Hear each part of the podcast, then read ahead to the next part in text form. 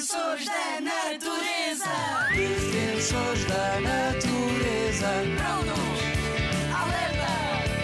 Defensores da natureza. Estamos cá para proteger.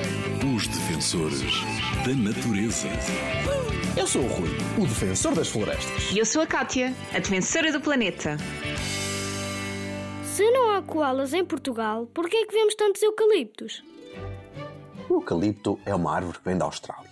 Isto significa que é uma espécie exótica, ou seja, foi trazida para Portugal pelas pessoas. O eucalipto é uma árvore que cresce muito rapidamente, por isso precisa de mais nutrientes e mais água que as outras plantas à sua volta. Como cresce tão rápido, foram plantados em grande quantidade para produzir papel, que todos nós precisamos e utilizamos todos os dias. Se não existirem regras, estas árvores acabam por beber toda a água e secar os solos, o que faz com que as outras árvores e plantas tenham mais dificuldade em sobreviver. Mas atenção, o eucalipto não é mau.